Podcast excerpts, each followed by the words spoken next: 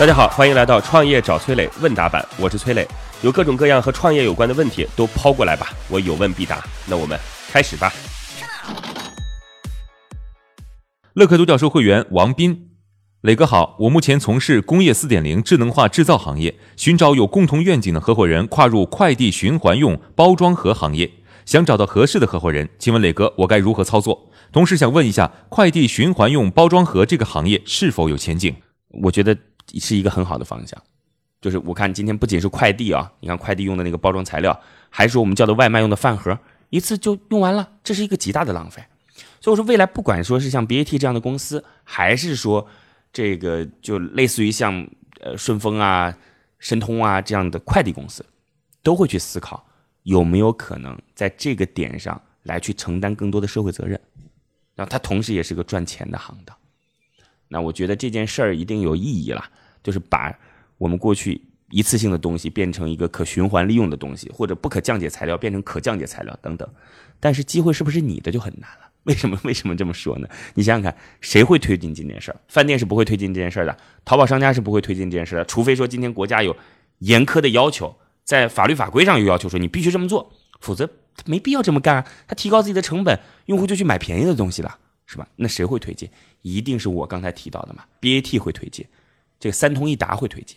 那一旦是他们推进，他们是超级大 B 啊，超级大商家，那他们跟谁合作呢？他们一定也就跟超级大商家合作嘛，门当户对，是吧？小商家的空间在哪？我觉得很难。所以今天如果要谈的话，你得跟快递公司去谈，得要去跟电商平台去谈。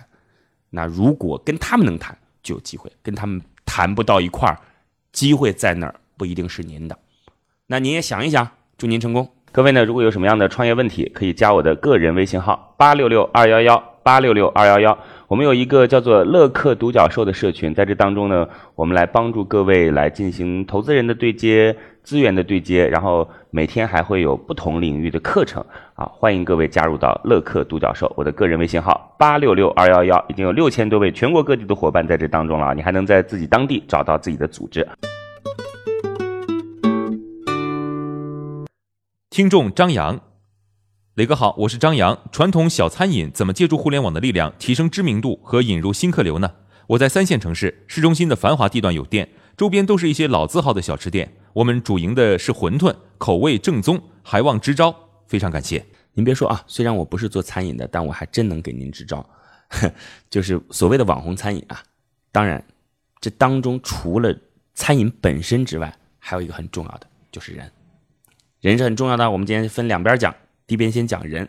如果您是做馄饨的，那你就得把后边的那个人包装成一个匠人，甭管他是个老太太也好，甭管说他是个年轻人也好，他为什么做馄饨？他做的馄饨跟别人有什么不一样？他的初心是什么？他到底是说这个有很多馄饨或者面店的老板说，我就不赚钱，我一年休息半年，我就是为了手里有个手艺。你看一听，哇，这个感觉那肯定不一样，是吧？求着他买，他都不卖。是吧？所以先把那个人他自己的那个角色到底是怎么样的，他的性格是怎么样的，要打造出来。嗯，当然我不希望您骗人了啊，我希望你自己心里边的确是这么想的。做馄饨的人一旦打造出来之后，再接下来就是产品。这产品啊，一定要抓到一个最鲜明的特点。最鲜明的特点是什么？我跟各位讲一下啊，虾肉馄饨里边有一整个虾。一整个虾，哎，其实加入馄饨里就该有一整个虾，但是你一整个虾拿出来之后，那女生都沸腾了，哇，这真的是个良心店啊！你看，它有一整个虾，谁不是一整个虾呢？是吧？你说我突然推推出一个榴莲馅的馄饨，假设哦，榴莲馅的馄饨啊，哇，里边满满的榴莲啊，所以就是你要抓到那个产品的一个点，然后用这个点去打到用户。当然，在起的名字上也会有很多讲究了。你比如说，我们之前有喜茶，然后有人就推出了一个叫丧茶，对吧？丧茶，比如说买不起房茶，是吧？这个人胖没男朋友茶，假设是这样的，我想不起来了。那这一下子就有点了。其实我们把刚才这些东西都放到一块儿，你发现是什么？就是与别人不同，而且能给用户带来美好的感受，就这两点。与别人不同，能给别人带来给用户带来美好的感受，这个做到了，你就可以成为一个网红产品。